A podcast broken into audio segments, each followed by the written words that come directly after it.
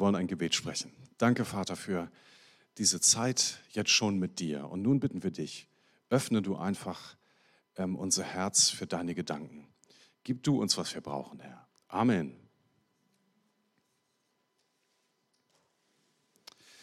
Zurück auf den Stuhl der Inspiration. Ich muss euch eine Geschichte vorlesen.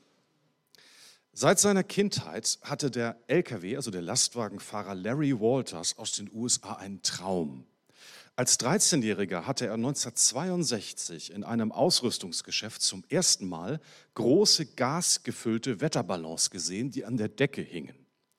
An diesem Tag wurde ein Traum in ihm geboren, der ihn nicht mehr losließ. Eines Tages mit meinem eigenen selbstgebauten Ballon von meinem Garten aus in den Himmel aufsteigen.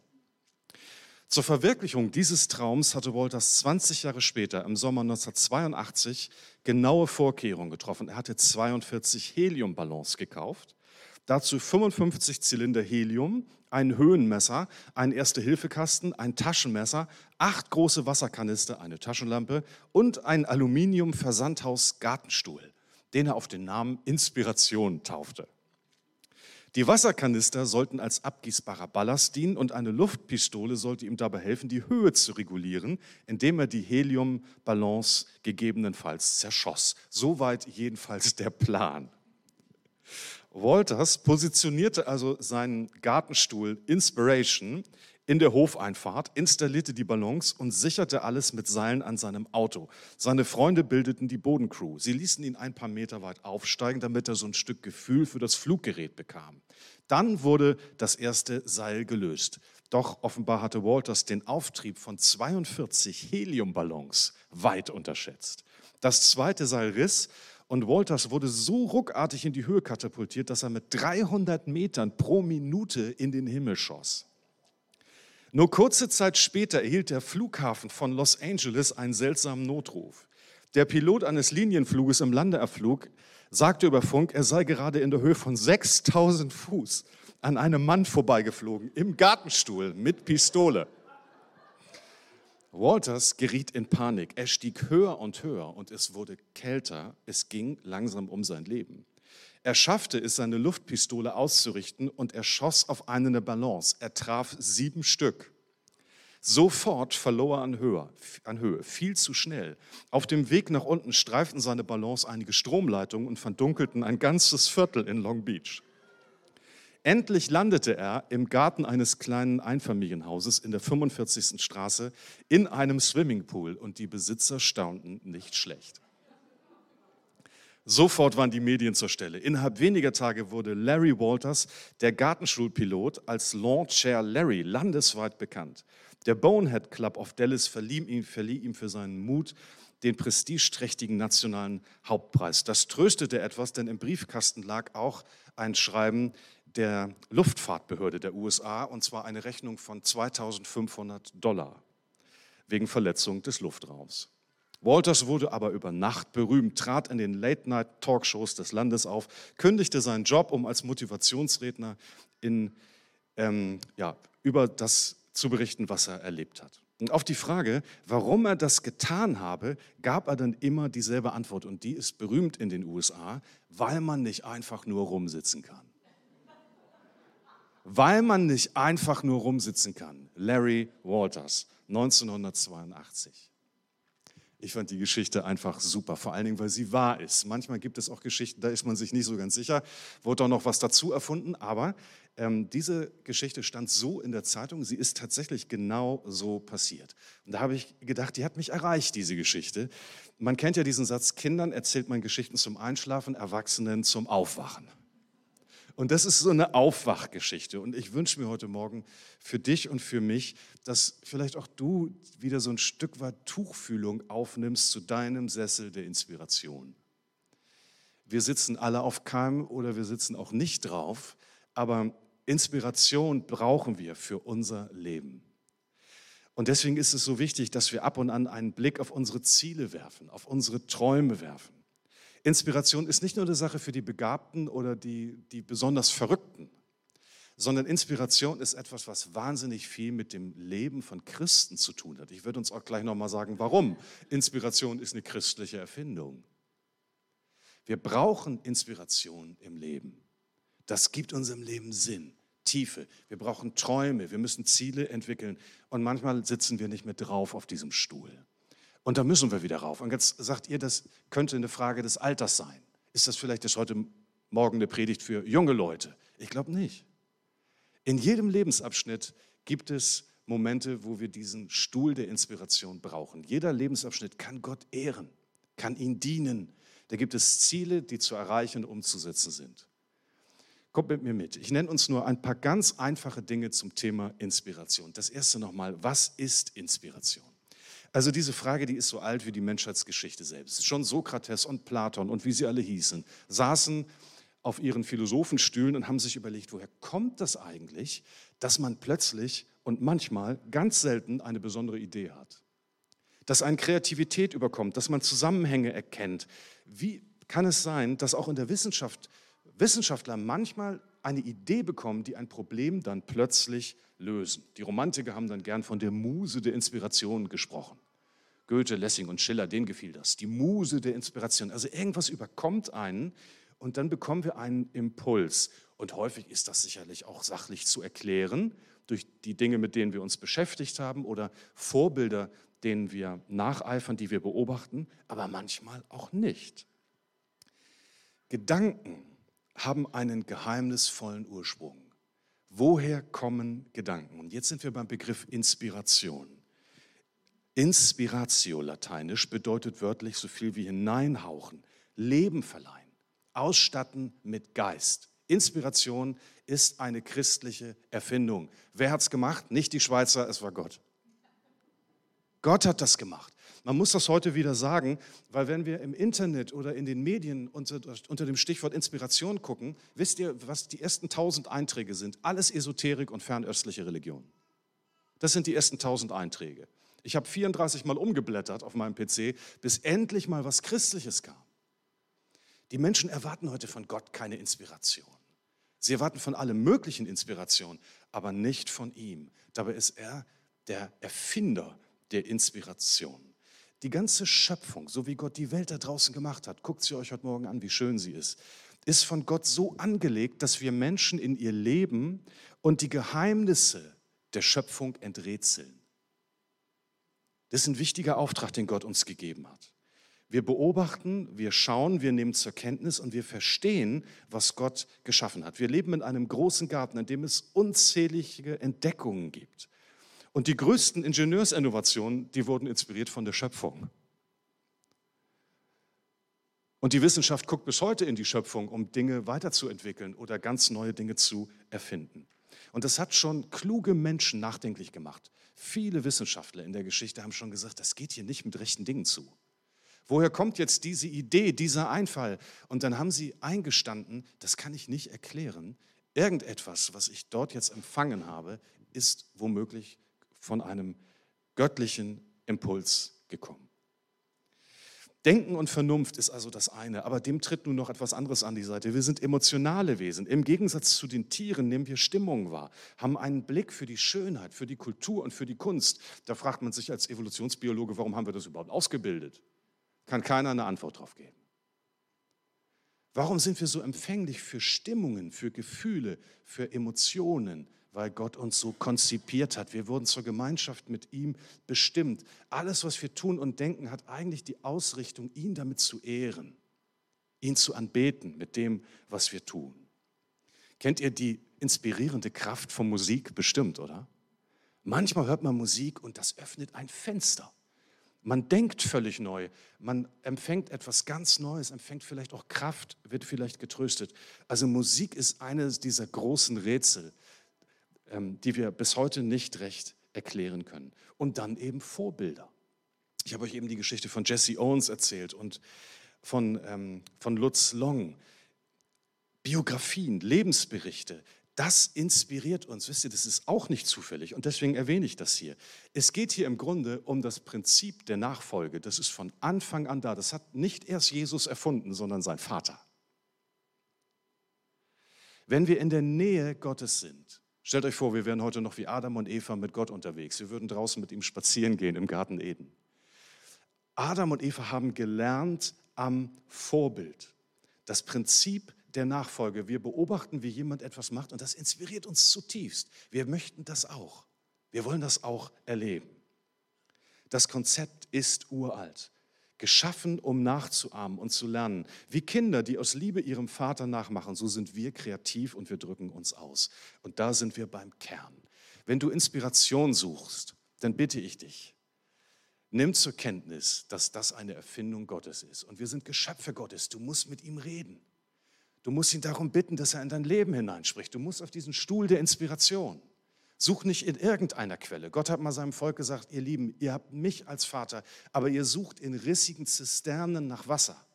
Ihr sucht überall nach Hilfe, aber nicht bei mir.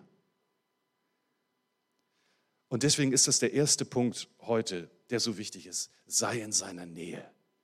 Setz dich an das Fenster das dir Räume öffnet in seine Nähe. Das belebt und höre auf sein Wort. Wisst ihr, vielleicht habt ihr gedacht beim Thema Inspiration, jetzt geht es um die Inspiration der Schrift. Jetzt an dieser Stelle geht es um die Inspiration der Schrift. Sein Wort ist inspiriert. Das heißt, 2. Timotheusbrief wortwörtlich eingehaucht. Das heißt, er lebt und wirkt in diesen Worten. Sein Wort hat Macht. Und glaub mir, als Pastor kenne ich den Unterschied zwischen Menschenworten und Gottes Wort. Man kann viele Worte machen, aber ein Wort, das Leben schafft, das gibt nur der heilige Gott. Und deswegen lesen wir die Bibel. Nicht, weil wir so, so Leute sind, die, die Traditionalisten sind und denken, das ist so schön mit dem Bibellesen. Das haben unsere Mütter und Väter vor 300 Jahren auch schon gemacht. Sondern weil da Wahrheit ist und weil daher Kraft kommt. Und das ist so das Erste, was ich euch heute nochmal sagen muss. Jetzt kommt das Zweite. Also, wir wissen jetzt, was Inspiration ist. Und jetzt kommt das Zweite. Inspiration ist aber viel gefährlicher, als es sich zunächst so anhört. Inspiration ist gefährlich. Ich sage nur Launcher Larry.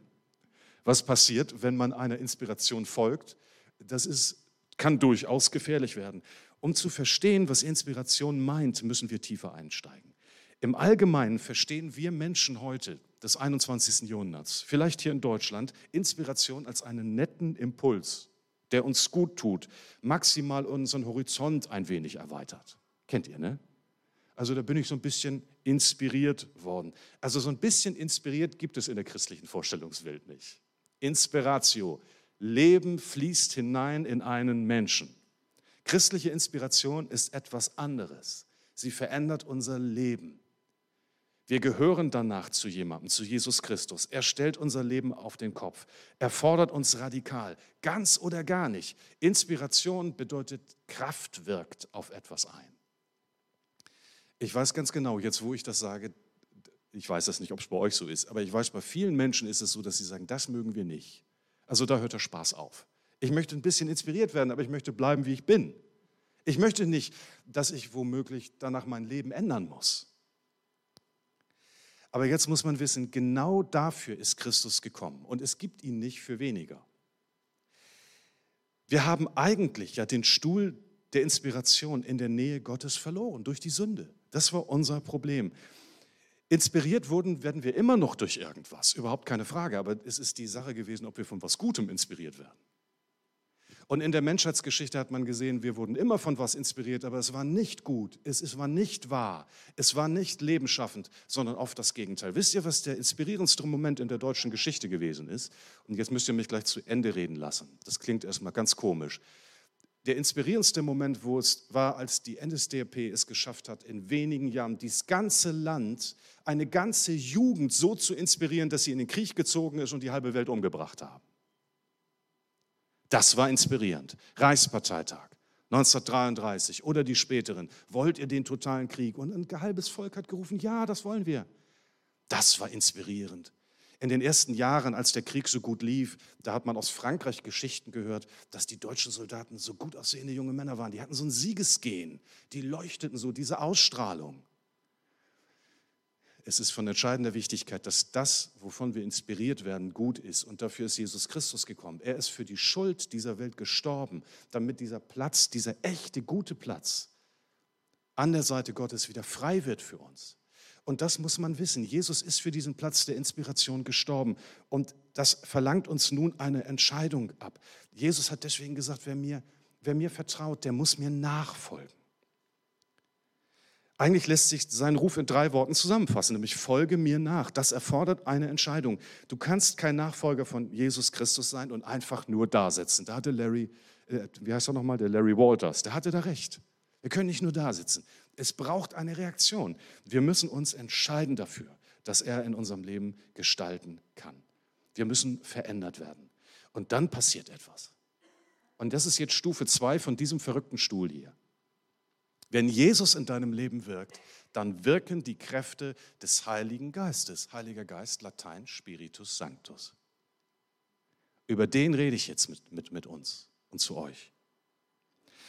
Das macht etwas mit uns. Dadurch werden wir verändert. Und das stellt unser Leben auf den Kopf. Ich zitiere euch jetzt mal die Worte eines verrückten Jesus-Jüngers. Also der hat auf dem Stuhl der Inspiration gesessen.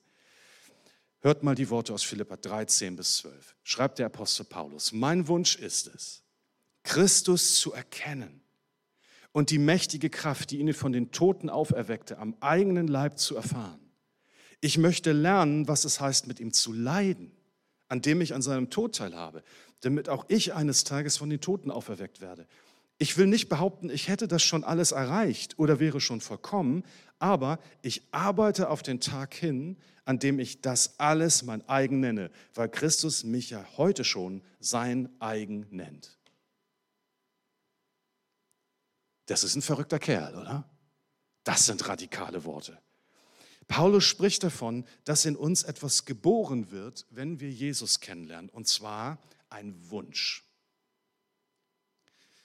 Und ich weiß nicht, wie du dich im Moment fühlst, ob du sagst, dass diese Worte könnte ich mit Paulus so mitsprechen. Aber eigentlich wird in Menschen, die zu Jesus gehören, bei ihrer Geburt noch etwas anderes geboren, nämlich der Wunsch, so zu werden wie Jesus. Der Wunsch, eine Kraft zu erleben. Der Wunsch zu spüren, wie der Heliumballon an unserem Gartenstuhl zerrt und wie es nach oben gehen soll. Der Wunsch, verrückte Dinge zu machen für den Herrn nicht immer nur das Standardrepertoire abzurufen, sondern kreativ zu werden, zu fragen, Jesus, was möchtest du von mir und von meinem Leben? Was kann ich beitragen?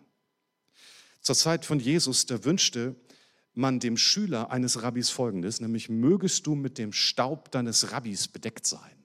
Also damit war gemeint, man, der Schüler läuft ja hinter dem Rabbi her und weil es so ein Wüstenklima war, staubte es immer. Ein guter Schüler war mit Staub bedeckt, weil er ja dem Meister folgte. So soll es bei uns auch sein. Also wir sollen Leute sein, die dicht dran sind an Jesus und die immer wieder fragen, was sie lernen können. Das ist christlicher Glaube. Jemandem hinterhergehen, in ein Abenteuer aufbrechen. Ein Lebensweg, nicht nur ein Verwahrhalten von Glaubensaussagen. Ich glaube, da würde jeder von uns unterschreiben. Man ist Christ, wenn man bestimmte Dinge für wahr hält. Und das ist auch nicht falsch. Aber es ist noch mehr. Es geht darum, ihm nachzueifern, ihn erleben zu wollen. Paulus spricht von dieser Hoffnung. Ich finde das wunderbar. Paulus sagt, ich habe diese Hoffnung, dass ich hier schon etwas erfahren kann von dieser Macht. Ich strecke mich danach aus. Ich möchte das erleben. Wer von euch kann das heute Morgen sagen? Ich wünsche mir das nochmal. Ich wünsche mir das neu. Ich wünsche mir, dass Gott in meinem Leben handelt und dass ich seine Kraft erlebe. Das ist ein guter Wunsch. Das ist nicht ausverschämt. Jawohl, da meldet sich einer. Zwei. Wisst ihr, unser Impuls ist dann manchmal so, dass das ist ausverschämt und wollen wir mal ruhig bleiben. Ne, das Leben ist oft auch so banal und, und Gott ist nicht immer nur in den Wundern zu sehen, das ist alles richtig. Aber ein Kind, was den Vater liebt, was begeistert ist, möchte ihn erleben. Und ich befürchte, die Kirche Jesu ist immer mal wieder von dieser Sehnsucht weggekommen. Sie hat den Stuhl der Inspiration verloren. Kein Feuer, kein Glaube, keine, kein, keine Hoffnung auf seine Kraft mehr, keine Sehnsucht mehr, ihn zu erleben als ich mir das nochmal so deutlich gemacht habe, fiel mir sofort Sören Kierkegaard ein. Ihr habt die Geschichte bestimmt alle von dem dänischen Theologen schon mal von den Gänsen gehört in dem Hinterhof. Ne? Vielleicht nicht. Ich gebe euch die Kurzfassung, aber die ist wirklich super. Es ist eine, eine Metapher für Gemeinde. Da, leben, da lebt also ein, eine Hühnerschar im Hinterhof irgendeines Gartens, irgendeines Hofes, eines Bauernhofes. Und der Gänserich ist ein ganz bereder, der immer am Sonntagmorgen um 10 Uhr ergreift er das Wort und dann erzählt er den Gänsen von der Schönheit der Welt und wie schön es ist zu fliegen und dass unsere Vorfahren vor vielen hundert Jahren geflogen sind und die Gänse sind zutiefst berührt. Wirklich, tatsächlich. Und da sagt er so, ja, das ist die Botschaft, Das haben unsere Vorfahren geglaubt. Und dann schreibt Kierkegaard am Ende, und alle sagten Amen und blieben dort, wo sie waren, denn der Hof ist sicher und das Futter war gut. Vielleicht hinkt das Bild ein bisschen daran, ob nun Gänse fliegen können oder ob es Hausgänse sind. Egal. Gänse waren eigentlich mal dafür geschaffen, um weite Strecken zu fliegen. Und darum geht es auch bei uns. Wir brauchen wieder diese Ermutigung, dass das in unserem Leben möglich ist. Und das ist so wichtig. Es geht nicht um ein tolles Programm, nicht um Veranstaltungen und Konzepte. Es geht nicht darum, dass uns die Gesellschaft gut findet, wir akzeptiert sind, sondern wir brauchen Menschen, in deren Gärten solche Ballons fliegen. So verrückte Leute die für andere Menschen einen Weg machen, die sich einsetzen dafür, für die Werte einsetzen, die Jesus uns gelehrt hat. Was ist mit deinem Stuhl der Inspiration? Wie sieht es da aus? Ach, ich kann aus, aus meinem Leben auch nur manche Geschichte von Niederlagen, müsste ich euch beichten heute Morgen. Glaubt man nicht, dass der Pastor davon nicht betroffen wäre, der Gänserich. Man kann lange dabei sein, doch diesen Platz auf dem Stuhl verloren haben. Es ist ein himmelweiter Unterschied, ob man 30, 40 Jahre im Glauben unterwegs ist oder ob man 30 Jahre wirklich wächst. Ob man Jesus nachfolgt, ob der Glaube noch lebendig ist. Und manchmal brauchen wir das, dass uns dann wieder jemand sagt, hör mal, du musst wieder zurück zur Berufung, zurück auf diesen Gartenstuhl der Inspiration. Und jetzt möchte ich euch zum Schluss noch ein paar dieser Punkte nennen, die uns manchmal von der Inspiration wegziehen. Ich nenne das mal die Inspirationskiller. Ein paar dieser Inspirationskiller heute Morgen. Vielleicht ist das eine Hilfe, dass wir uns wieder neu ausrichten auf, diese, auf diesen Ort, an den wir gehören und diese Hindernisse überwinden. Ich glaube, das Erste ist, dass wir unbedingt neue Wege gehen müssen. Eine ganz große Gefahr bei der Kirche Jesu war es immer, dass die Menschen, ja, weil wir auch Herdentiere sind, ausgetretene Pfade immer und immer wieder gehen. Und irgendwann geht uns auf diesem ausgetretenen Pfad das Leben verloren. Das geht übrigens auch ganz normalen Menschen so. Deswegen sagen viele Leute in künstlerischen Berufen, du musst mal Urlaub machen, du musst mal raus, lern mal eine andere Kultur kennen, geh mal neue Wege. Aber ich rede hier von noch mehr. Ich rede davon, dass wir in unserem Alltag Gott die Möglichkeit geben müssen, dass er uns leitet und lenkt. Unterbrechungen schaffen. Die Dinge um Gottes Willen, so hat es Spurgeon mal gesagt, mal anders machen und mal anders sagen. Dass wir uns wieder aufmachen in neue Regionen. Als Jesus auf diese Welt kam, hat er etwas überwunden, nämlich die Distanz zwischen Gott und dieser Welt. Das war ein Weg. Wir müssen Wege machen zu Menschen, damit die Gemeinde Jesu lebt. Wisst ihr, Gott hatte damit immer zu kämpfen, dass sein Volk Israel oder auch seine Gemeinde dieses Leben verlor, diese erste Liebe verlor. Kennt ihr den Propheten Amos? Also Gott musste immer mal wieder einen Propheten schicken. Und einmal ist es der Prophet Amos. Und Amos hat irgendwann mal der Gemeinde von Gott ausrichten lassen. Das waren harte Worte. Er hat gesagt, ich hasse eigentlich diesen Gottesdienst. Ich mag eure Lieder nicht mehr hören. Ich mag, ich mag das alles nicht mehr. Warum nicht? Mag Gott den Gottesdienst nicht? Oh doch aber es war nichts Lebendiges mehr darin. Und am Montagmorgen lebte das Volk Israel so nicht, sondern es war zu einem Schaulaufen geworden, zu einer Show und das ist nicht gut, sondern wir brauchen eine Gemeinde, die lebt. Das ist so ein erster Punkt. Und das zweite schließt sich daran vielleicht sofort an. Das ist auch etwas, was uns oft daran hindert, wirklich vor Gott zur Ruhe zu kommen. Es ist unsere Resistenz, Dinge umzusetzen. Jakobus hat uns ein Buch im Neuen Testament überlassen. Und ich glaube, dass es gut ist, dass wir es haben, auch wenn Luther es nicht besonders geschätzt hat. Luther hat befürchtet, dass davon zu, dass von zu vielen Werken die Rede ist bei Jakobus. Aber ich bin mir nicht sicher, ob Luther das alles so richtig verstanden hat. Entschuldigt, dass ich das mal so sage. Das sollte ich nicht. Luther war mir mit Sicherheit weit überlegen. Und trotzdem, Jakobus hat ja gesagt, Glaube ohne Werke ist tot. Das gefiel Luther nicht, weil ihm der Glaube so wichtig war. Aber ich glaube, Jakobus wollte sagen, dass echter Glaube aus zwei Teilen besteht, nämlich aus dem Bekennen und für Wahrhalten und dem Umsetzen. Wir müssen die Dinge umsetzen, die wir gelernt haben. Und da ist oft unser Problem. Ich glaube, in unserem Land fehlt es eigentlich nicht an guten Predigten, an guten Büchern.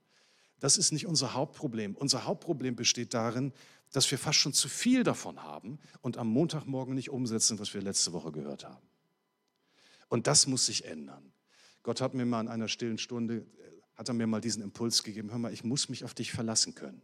Wenn ich dir einen Impuls gebe, dass du einem Menschen nachgehen sollst, oder wenn ich dir sage, dass du heute etwas machen sollst, dann muss ich mich darauf verlassen können, dass du das jetzt tust.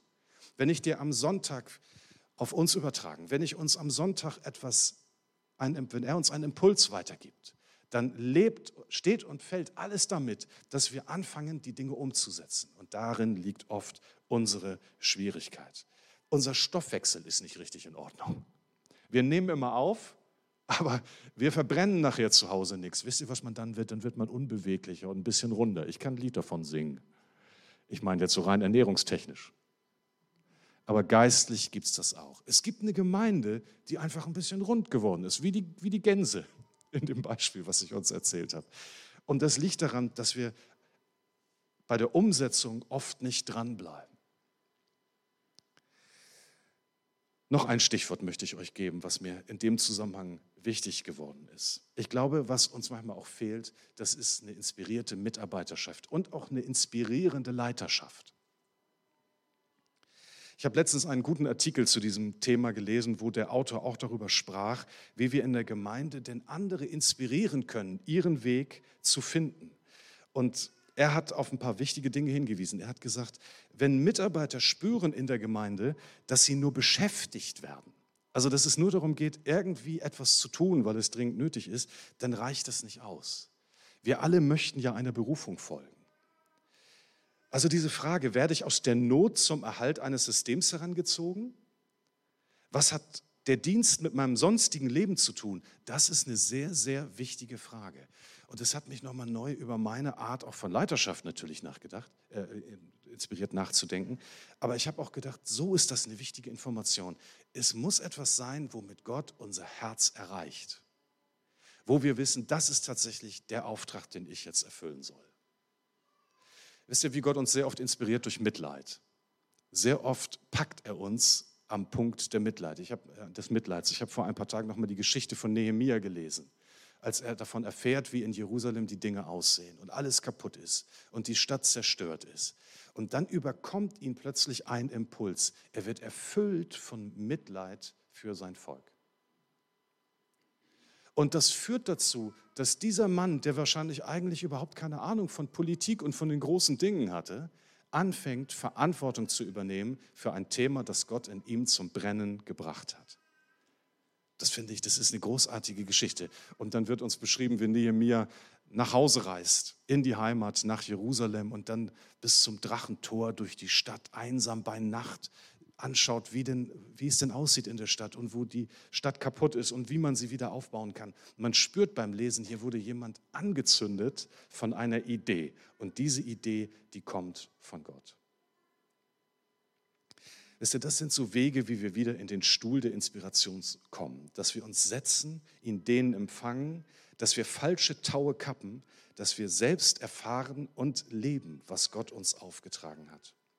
Ich möchte euch zum Schluss nochmal noch mal Paulus zum Wort kommen lassen. Paulus schreibt in Epheser 3, Vers 20, Gott aber kann viel mehr tun, als wir jemals von ihm erbitten oder uns auch nur vorstellen können. So groß ist die Kraft, die in uns wirkt.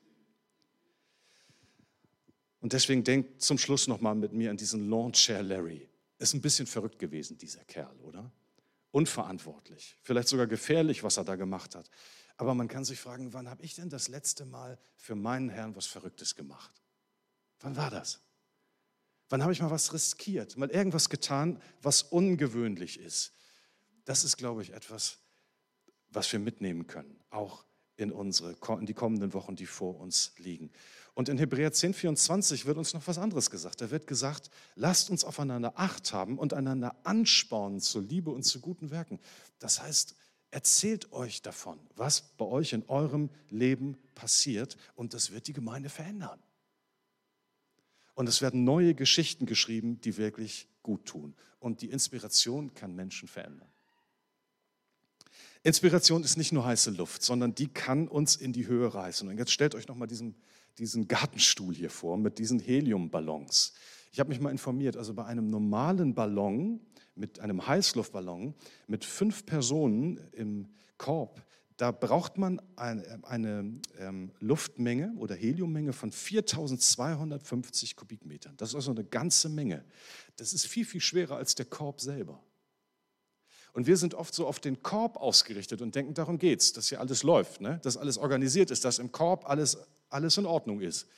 Aber darum geht es gar nicht, sondern es kommt darauf an, wie viel Inspiration, wie viel Kraft auf diesen Korb einwirkt. Und das ist es, was wir heute Gott bitten. Und das kann nur er schenken. Wir bitten ihn darum, dass er uns mit seinem Geist füllt, dass er unser Leben füllt mit seinem Geist und auch unsere Gemeinde füllt mit seinem Geist, dass die Auftriebskräfte wirken. Ich bete. Lieber Vater, wir haben uns heute Gedanken gemacht über Inspiration und wir reden jetzt mit dem, der Inspiration geschaffen hat, mit dem, der sie ausspricht, der sie gibt, der Leben einhauchen kann. Wir bitten dich für unsere Gemeinde, dass du uns mit Leben erfüllst. Herr, und da, wo wir vielleicht etwas eingeschlafen sind, wo uns Kraft fehlt, Motivation fehlt, vielleicht manchmal auch der Glaube fehlt, bitten wir dich darum, dass wir das neu empfangen. Und wir bitten dich darum, Herr, dass du uns einen neuen Fokus gibst auf unseren Gartenstuhl. Herr, wir urteilen immer so schnell über alles Mögliche, aber es geht vor allen Dingen zuallererst und zunächst um uns selbst. Herr, hilf uns dabei, dass wir neu unseren Glauben gestalten können und dass deine Kraft spürbar wird in unserem Leben.